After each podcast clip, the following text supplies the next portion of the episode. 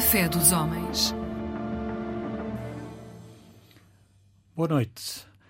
Estamos aqui mais uma vez neste programa mensal que é normalmente interreligioso, mas desta vez, uh, saindo no dia da República, mas não por isso, é, uh, estamos a representar várias confissões, mas todas elas cristãs.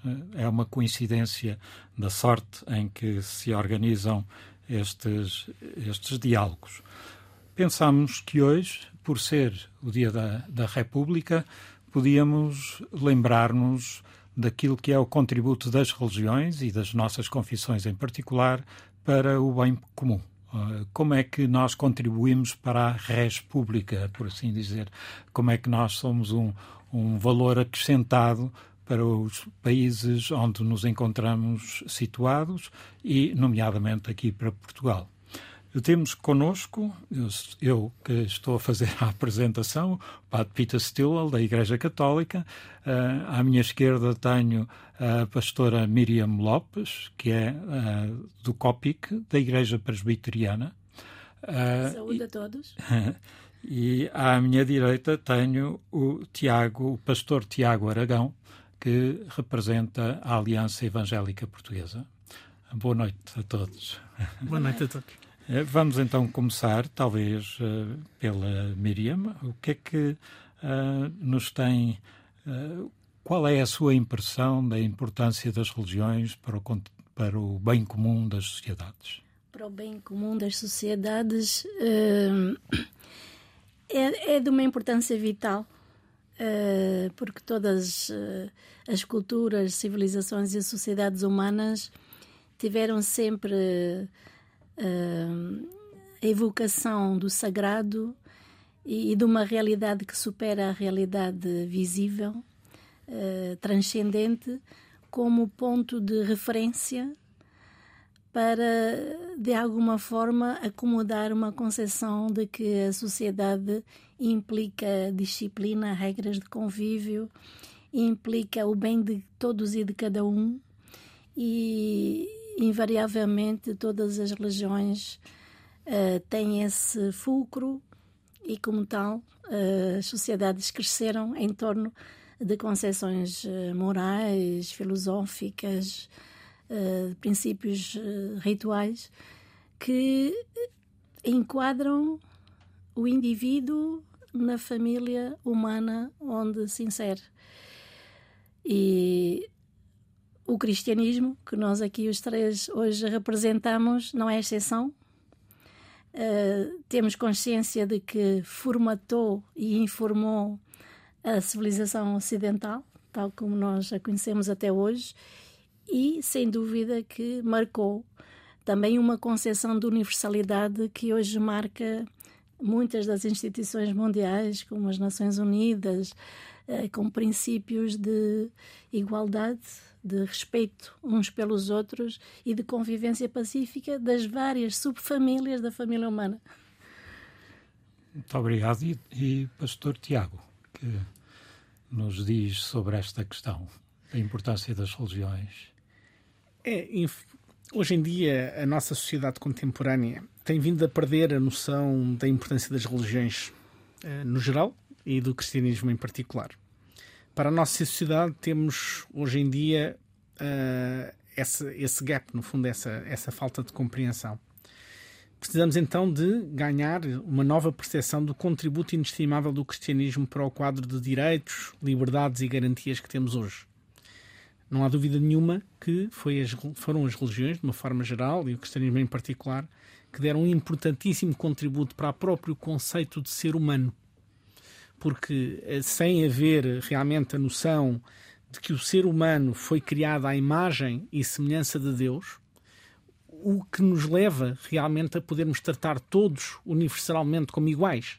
Por exemplo, é uma das, das características e contributos relevantíssimos da, da própria hum, religião, em geral, dando uma transcendência também da, da realidade.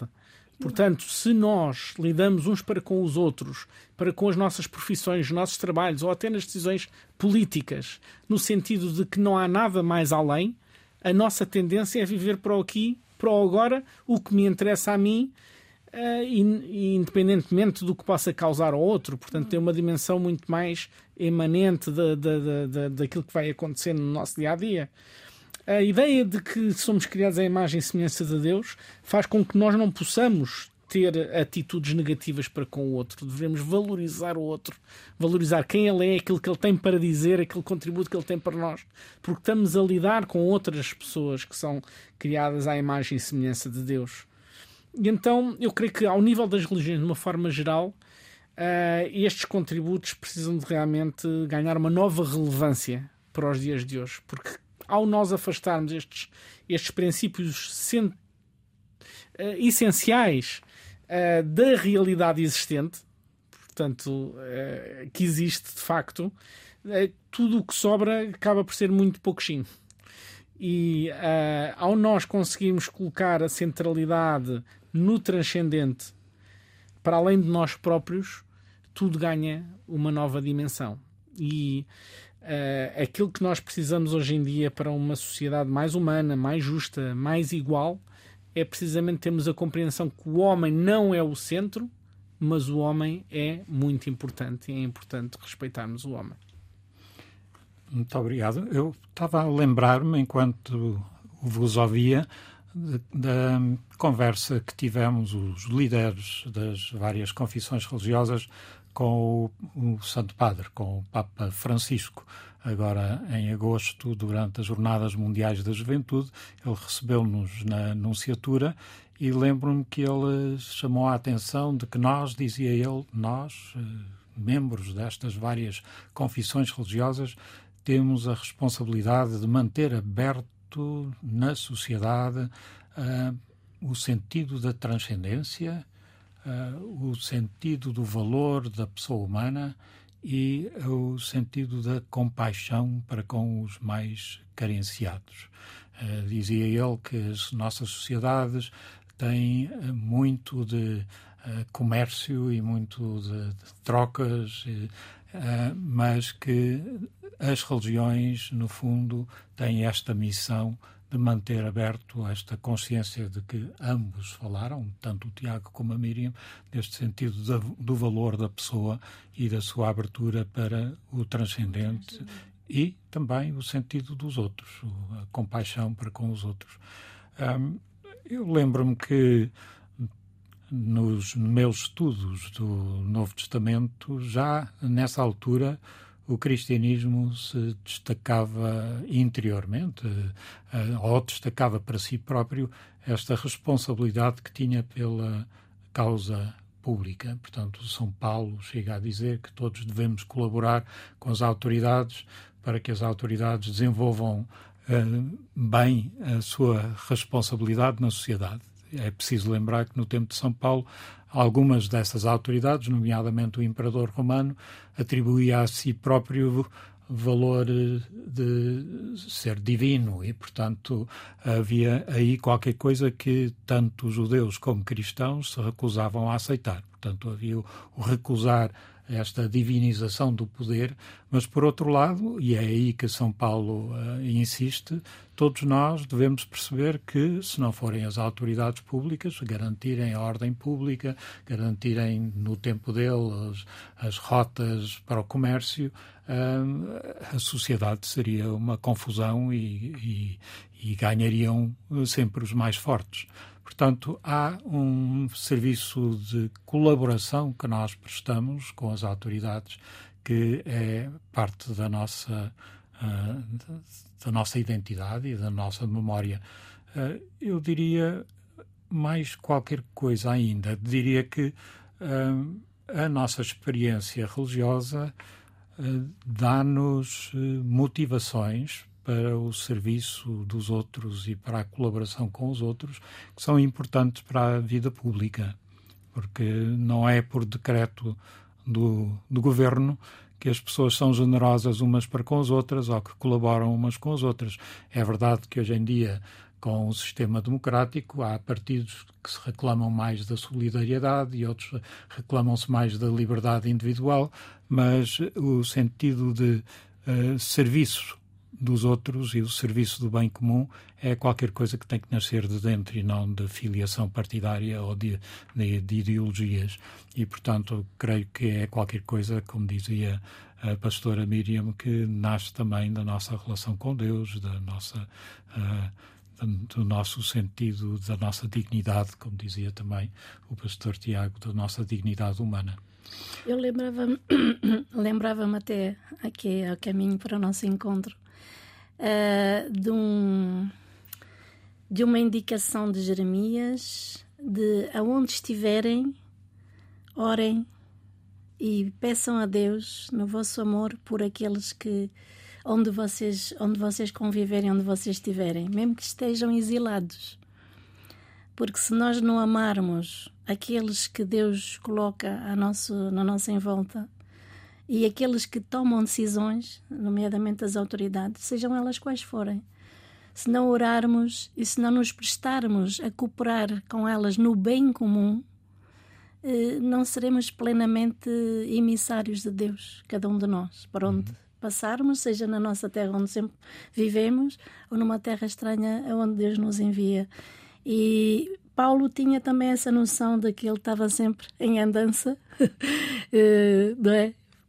O grande missionário do princípio da Igreja e essa consciência dele de nos pedir para orarmos pelas autoridades que de alguma forma nas nossas igrejas também é cumprida. Eu, por exemplo, eh, cresci e fui ordenada pastora na igreja metodista e é um aspecto que poucas pessoas sabem fora de, deste âmbito. Eu hoje trabalho na igreja presbiteriana. Sempre que a igreja se congrega em Assembleia Geral, que nós chamamos Sínodo, é enviada uma mensagem de, de, de telegrama ao Senhor Presidente da República como saudação de um grupo de pessoas que aqui se reúnem, mas que oram por quem quer que seja. No tempo do, da ditadura isso também acontecia. E, e é, é, sempre aquela noção de que nós não estamos aqui uh, como se nos aliássemos do, da sociedade onde estamos, mas que sejamos fermento na massa do bem e da compaixão. Não sei se. Sem dúvida, não poderia, não poderia concordar mais. Eh, é, é um exemplo que Jesus nos dá em toda a sua história de vida, a forma como ele estava sempre em caminho e sempre ao mesmo tempo disponível para ajudar o necessitado. Numa época de grande convulsão social em que guerras eram iminentes, de revolta contra um império dominante, e ainda assim Jesus conseguiu manter o seu espírito revolucionário na medida da revolução dos corações dos homens em reencontrarem-se com Deus, ao mesmo tempo que se mantinha cumpridor das regras civis humanas, ao ponto de, mesmo no seu julgamento, uh, os governadores romanos não terem nada de o acusar. E conseguiu assim manter-se na sua vida até à morte na cruz, dando-nos como um exemplo supremo de como deve ser a nossa forma de atuar para com o próximo. O próximo no local de trabalho, o próximo na nossa vida familiar. Com os nossos filhos, com os nossos vizinhos, sempre prontos para nos abnegarmos a nós próprios em, prol, em prol do outro. E Jesus levou isso ao extremo, não é? Até à cruz, em prol dos próximos da sua época, dos que o torturaram, dos que o acusaram e de cada um de nós nos dias de hoje uh, para aproximar-nos de volta a Deus. Ou seja, esse contributo deste princípio inestimável da abnegação pessoal pelo outro é transcendente, mas com efeitos imanentes profundos. E este contributo continua a ser uh, a grande pedra de toque que pode realmente ajudar-nos a todos a, a, melhorar o nosso bairro, a melhorar a nosso conselho, a nossa cidade e o nosso país, não é? Como um contributo profundíssimo para o bem comum. Porque o grande inimigo do bem comum é o interesse próprio.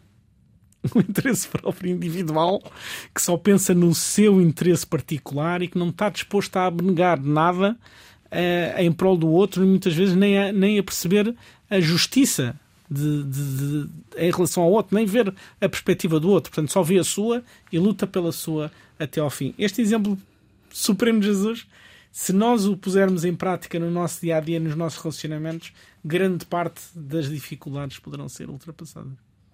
O pastor Tiago disse, e bem, se nós o pusermos em prática, estou mesmo a imaginar que alguns dos nossos ouvintes estejam a dizer: bom, uh, isso é muito, muito bonito, dito aí na rádio, mas olhando para a história, vemos, infelizmente, que as religiões muitas vezes estiveram envolvidas em lutas e violência e a Europa, infelizmente, foi palco de guerras terríveis de religiões no interior do próprio cristianismo. Portanto, uh, devemos uh, bater a mão no peito e dar o nosso meia-culpa, porque nem sempre fomos fiéis ao nosso fundador, o nosso mestre, a nossa referência, que é Jesus Cristo, e como dizia o pastor Tiago, é aquele que nos dá o exemplo de, mesmo diante da violência, não responder com violência, uh, mas uh,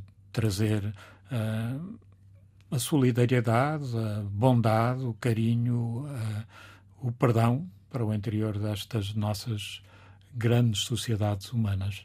Necessitamos de, um, de, uma dose de inconformismo também, como Paulo nos diz. Inconformismo vos, connosco próprios. Não vos conformeis com, com, com o mundo, mundo presente.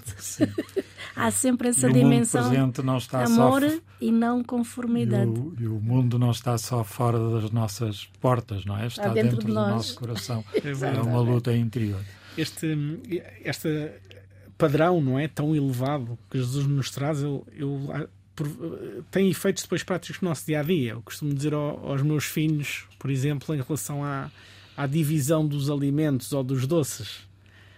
Se nós pomos isto em prática, quando há uma pizza dividida, nós vamos agarrar a fatia mais pequena, se calhar, e vamos deixar a fatia para o irmão, não é? Uma fatia um bocadinho maior. Mas estamos a procurar o nosso próprio interesse, estamos a deixar que o outro fique a fatia um bocadinho menor, abnegando-nos do nosso direito de prioridade quando chegámos lá, podíamos agarrar se calhar a maior, não é? E é nestes pequenos gestos de dia, dia, a dia, não é? Que nós praticamos no relacionamento uns com os outros. Seja abrir uma porta, seja numa fila do supermercado, uh, seja no relacionamento conjugal, em que se tenta muitas vezes o braço de ferro, não é? Quem é que tem razão? Então, aplicando estes princípios no nosso dia a dia, a nossa vida pode realmente sofrer transformações relevantes. É, é verdade. Mas eh, vamos avançando, porque o tempo passa uh, e para este programa e, e estamos a preparar este programa para o Dia da República. A implantação da República representou uma ruptura política com a monarquia anterior, mas também, eh, em termos da relação do Estado com as igrejas, representou uma novidade. Houve uh, um ano, ou menos de um ano depois da implantação da República, foi publicada a lei da separação do Estado e das igrejas e uh, também resultou daí uma nova relação com a Igreja Católica e como consequência disso, e em continuidade com o que já tinha acontecido no século XIX, uma nova relação com as outras confissões religiosas, nomeadamente uh, aquelas aqui representadas, as, as evangélicas e uh, as protestantes. Uh, não sei se a Miriam quer dar-nos algum, algum uma memória do que é que isto representou e como é que evoluiu depois no mundo protestante a vossa Sim. relação entre igrejas? Eh, a minha, a minha especialidade não é o direito, nem a história do direito, e o, irmão uh, Tiago poderá aqui ajudar, mas a percepção que eu tenho da história é que uh, a ruptura principal, se calhar, aconteceu com o fim da Inquisição, com o liberalismo e com alguma permissibilidade uh, a presença de outras confissões, de preferência nos estrangeiros, não nos, nos nacionais. Mas a verdade é que uh, o aumento da, das comunicações no século XIX uh, fez chegar aqui a Portugal Uh, os rumos de, do protestantismo, do mundo das, missões evangélicas que começaram a surgir aqui entre nós. E, e, no fim do tempo da monarquia houve realmente algum desenvolvimento significativo das nossas presença das nossas uh, comunidades e a República foi um tempo de viragem em que essa lei de uma maior igualdade entre o tratamento do Estado com as religiões aconteceu. Temos consciência que com a Igreja Católica as coisas se complicaram porque ela era vista como uma aliada de, do tempo da monarquia e de um status quo que, de certa forma, já tinha começado a sofrer um grande embate com o liberalismo. Uh, e daí para a frente, no, no tempo de, da República, uh, nós tivemos eh, elementos das nossas igrejas muito participativos, sobretudo no grande movimento pela educação, pela, pelas escolas, uh, pela formação, pela literacia, pela literacia bíblica, que fez um marco significativo. E uh, só uh, em 71, com a Lei da Liberdade Religiosa na Assembleia Nacional Antiga, começou-se a dar um pouco de esperança para que fosse consignada realmente uma liberdade como nós hoje conhecemos. E isso não aconteceu em 71, nem em 73, mas finalmente em 2001 uh, o nosso país adquiriu uma maior maturidade em termos legal e hoje nós temos a consciência de que ainda há muito por fazer, mas também somos nós, membros das confissões minoritárias, que temos o papel principal para podermos exercer na plenitude uh, as nossas tradições e a nossa visão uh, do cristianismo, da nossa perspectiva. Pastor Tiago. É, muito bem, eu gostaria de, de, ir um bocadinho ao princípio e salientando aqui um, um, um, dos princípios que está mais relacionado com a fé também protestante e evangélica, relacionado com o princípio do sacerdócio universal e a relação que isso pode ter também com o próprio liberalismo que depois veio ter a nossa implantação da República. Por isto, porque de facto a parte protestante há, há muito a ligação, a, no fundo, com o movimento protestante, voltou-se aos textos à, reinterpretação dos textos, eh, pondo um bocadinho de lá todas as interpretações dos teólogos, teóricos, por muita qualidade que tivessem e que ainda hoje continuam a ser investigados, mas tentou-se voltar um bocadinho atrás e tentar fazer a nova exegese do texto. E o que é que sucede? Realmente eh, veio-se a verificar uma interpretação dos textos com base no sacerdócio universal. O que é que isto significa? Significa que com a morte de Jesus na cruz, o véu do templo que separava os homens de Deus foi rasgado, porque naquela, até aquela altura apenas o, o sumo sacerdote poderia entrar no altar santo dos santos, como um simbolismo da sacralidade do templo de Deus, e com o rasgar do véu, conforme está descrito nos Evangelhos, houve um total acesso de, da humanidade a Deus, ou seja, há uma universalidade de igualdade de todo o ser humano, impede igualdade no mesmo patamar, não há aqui ricos nem, nem, nem de uma classe social ou de um povo que tenham mais privilégio do que outros ao acesso ao altar uh, santíssimo. A, a diferença faz aquilo que Jesus fez na cruz e a necessidade de nós podermos realmente aceitá-lo, seguindo os seus princípios e podermos ter então, de uma forma universal e em pé de igualdade, acesso ao altar santo dos santos. Ora, o que é que isto tem a ver com a implantação da República? De facto, nós vemos ao longo da história o próprio movimento, os movimentos liberais, chegarem ao encontro um movimento de organização de sistema, inclusive é político e organizacional das próprias estruturas eclesiásticas, com base nos Evangelhos. E nos Evangelhos nós vemos de facto Jesus a chamar os apóstolos para serem emissários, transmissores do Evangelho, não é?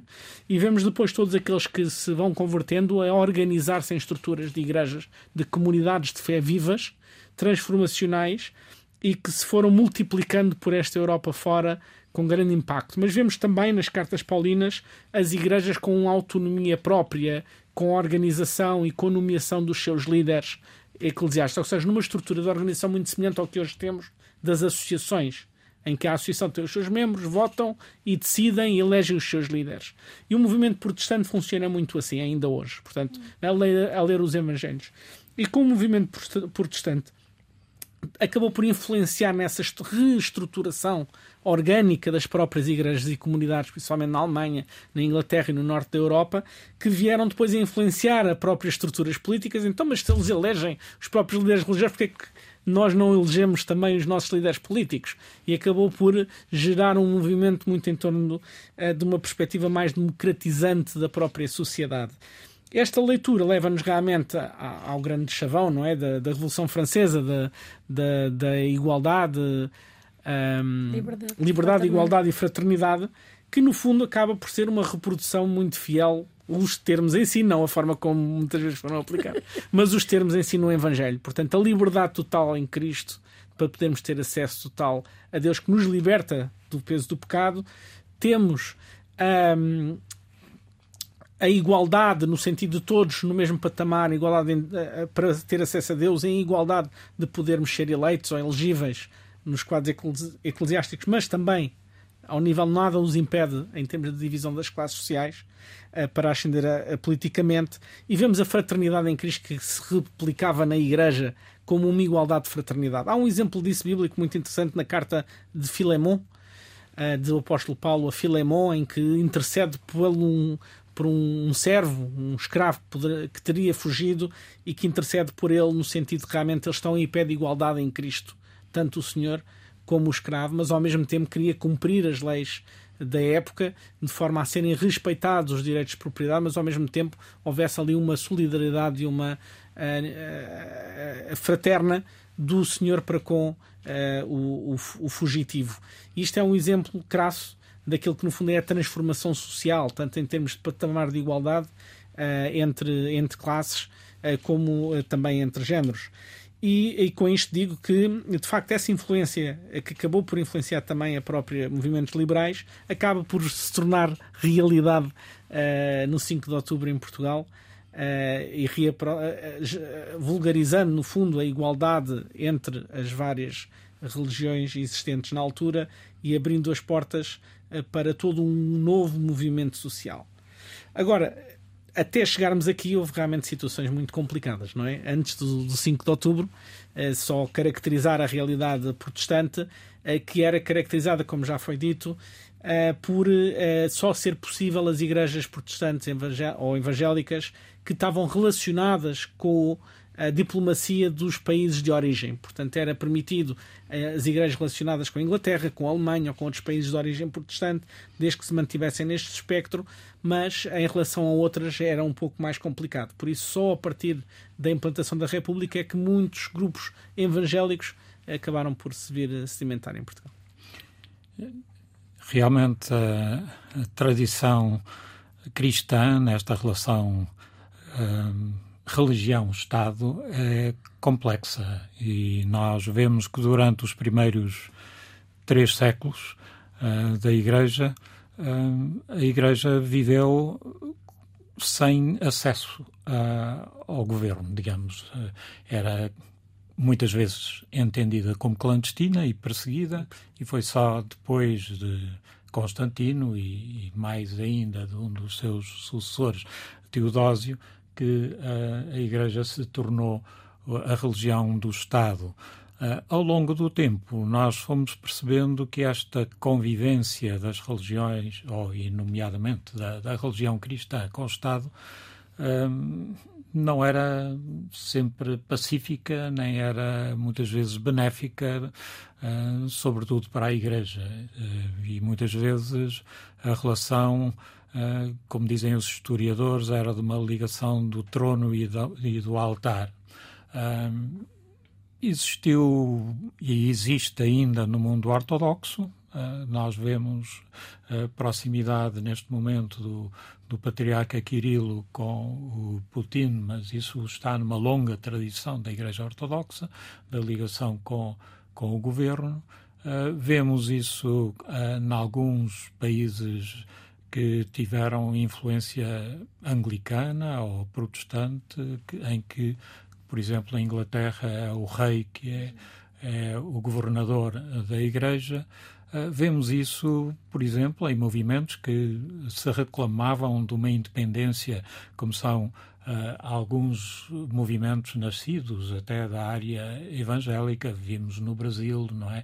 Alguns movimentos uh, evangélicos que procuram transformar-se em partidos políticos ou apoiar candidatos políticos. Uh, isto tem sido a sina da Igreja ao longo dos séculos. A Igreja Católica não está isenta de culpas aí, prestou serviço ao Estado de uma forma que eu considero vergonhosa com a, questão da Inquisição.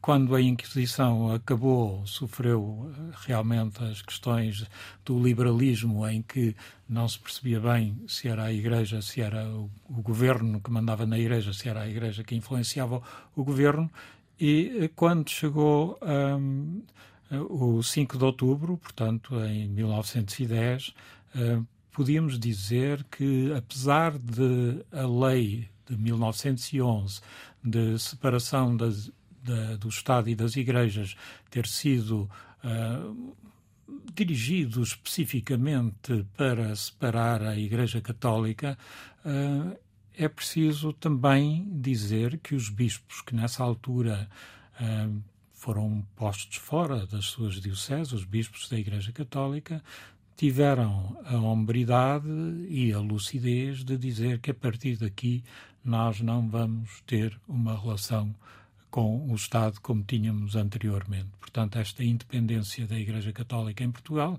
depois foi consolidada naquilo que alguns consideravam uma cedência, mas que, a meu ver, é também um, marcar de fronteiras, que foi a Concordata de 1940, portanto, uh, em que se garantia determinadas uh, uh, fronteiras entre aquilo que era a interferência do Estado na, na vida da, da Igreja Católica mas eh, devo confessar que é só com o Concílio Vaticano II que a Igreja Católica se abre a esta perspectiva de uma liberdade religiosa uh, e que entende que as outras confissões religiosas, que até aí uh, viviam uh, ou eram toleradas é, no interior da sociedade portuguesa, uh, que essas religiões e essas confissões tinham igualdade de direitos.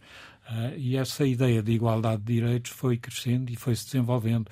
E podemos dizer, como dizia a pastora Miriam, que um momento de chegada dessa reflexão em Portugal, não da Igreja Católica em, espe em especial, mas da, da, da sociedade como tal, foi a, a Lei da Liberdade Religiosa, em 2001, que não abrange a Igreja Católica. A Igreja Católica quis manter esta ideia de uma concordata e um, foi renegociada a concordata com os mesmos princípios da Lei da Liberdade Religiosa, ou seja, foi uh, criado um, um, um, tratado internacional da, entre o Estado português e a Santa Sé, mas, no fundo, estabelecendo os mesmos princípios que eram estabelecidos ou estão estabelecidos na lei da liberdade religiosa.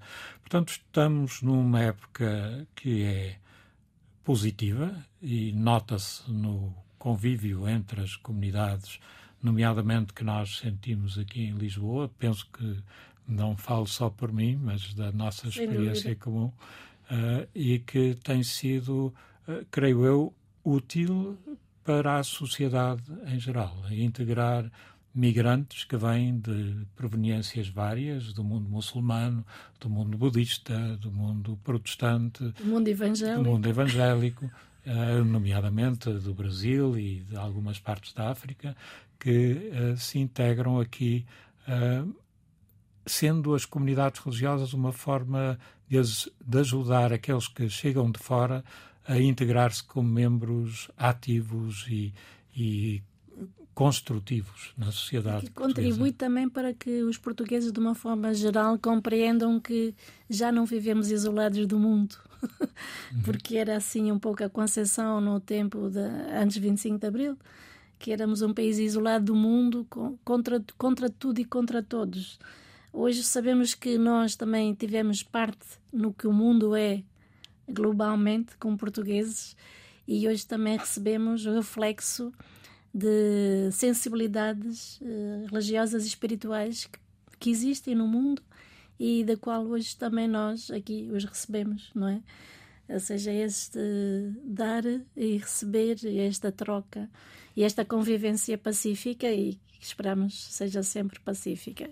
Uma experiência que muitos dos nossos uh, antepassados uh, portugueses viveram na carne, uh, porque nós fomos imigrantes noutros sítios, Exatamente. fomos viajantes pelos quatro cantos do mundo e aí com Uh, exato, exato. Conhecemos uh, outras religiões, outros, sim, exatamente.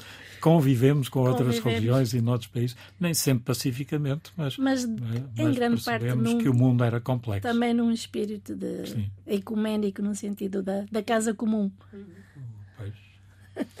Em relação a essa matéria, não há sombra de dúvidas que as religiões são um exemplo para o próprio Estado seguir e a sociedade em geral seguir porque as comunidades religiosas e as cristãs em especial são uh, comunidades de fé unidas, fraternais, irmãs, uh, tendo no seu seio pessoas de todas as, as culturas, géneros e, e identidades.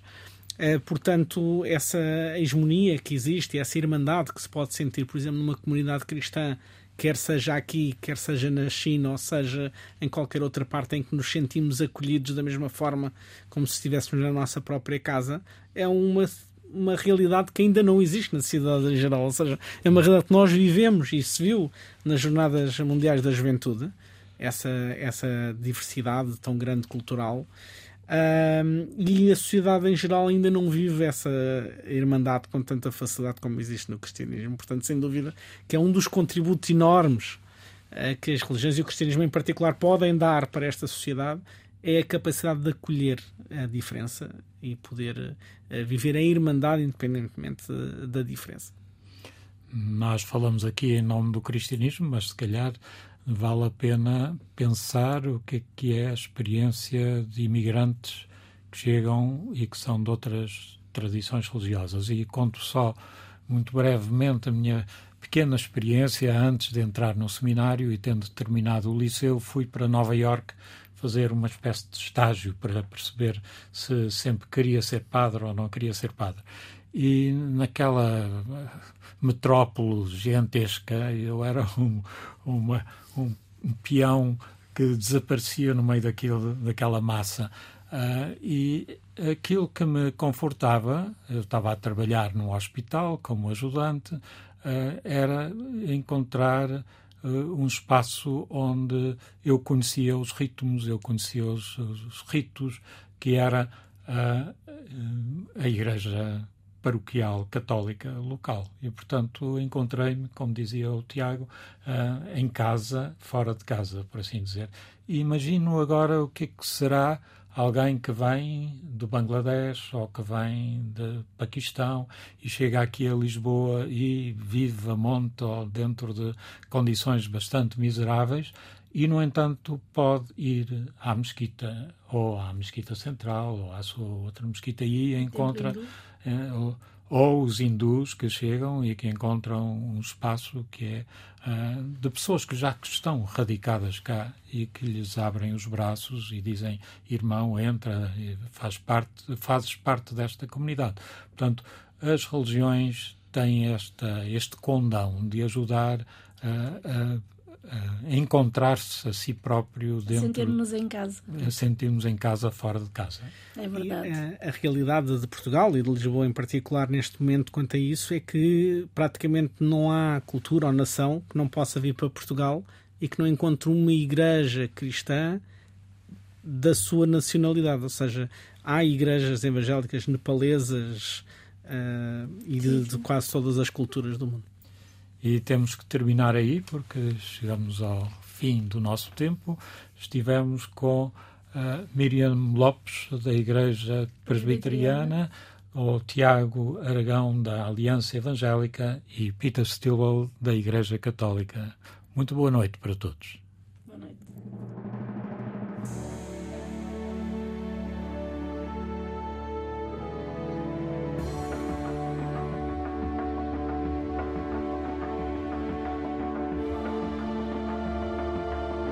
Fé dos homens.